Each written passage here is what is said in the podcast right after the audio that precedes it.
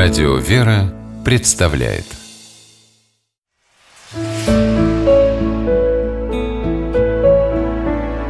Пересказки.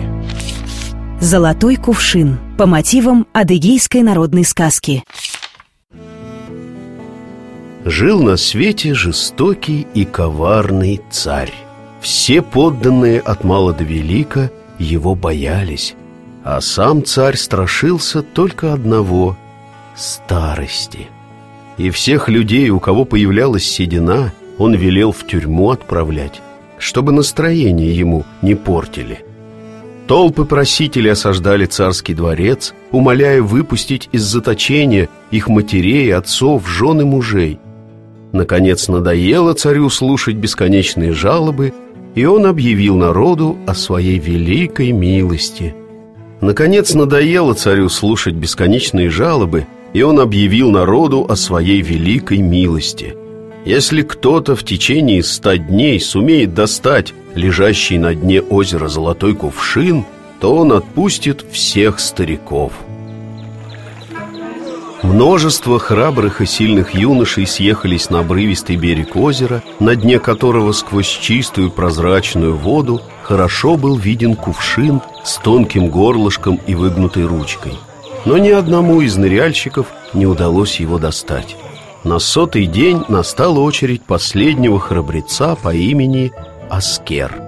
Этот парень сильно любил своего старого отца и спрятал его от царского гнева в горах. Накануне испытания Аскер, как обычно, тайком пробрался в пещеру и принес отцу еду. Только был он той ночью непривычно задумчив и печален. Почему золотой кувшин никому не дается в руки – может быть, он заколдованный? Старик выслушал рассказ сына и глубоко задумался. «Скажи мне, сынок», — спросил он, «а не стоит ли на берегу озера, в том месте, откуда виден кувшин, какое-нибудь дерево?» «Да, отец», — ответил юноша, «над обрывом стоит большое раскидистое дерево. А вспомни-ка хорошенько, не в тени ли этого дерева виден кувшин?» «Именно так, отец», — кивнул Аскер. «Ну так слушай меня, сынок», — сказал старик. «Заберись на это дерево, и ты найдешь среди его ветвей золотой кувшин. Тот кувшин, который виден в воде, только его отражение».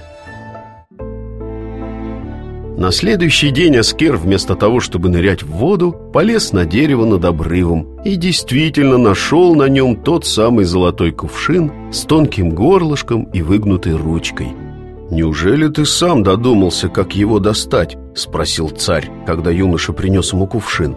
«Сам бы я ни за что не догадался», — признался Аскер.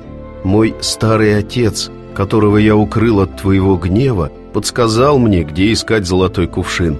Крепко задумался царь. «Как же так? Выходит, один старик угадал то, до чего не смогли додуматься 99 юношей?» — сказал он удивленно. Похоже, вместе с сединами к человеку приходит мудрость, а она дорогого стоит. В тот же день царь велел отпустить из темницы всех стариков и окружил их почетом и уважением, чего и нам всем желаем.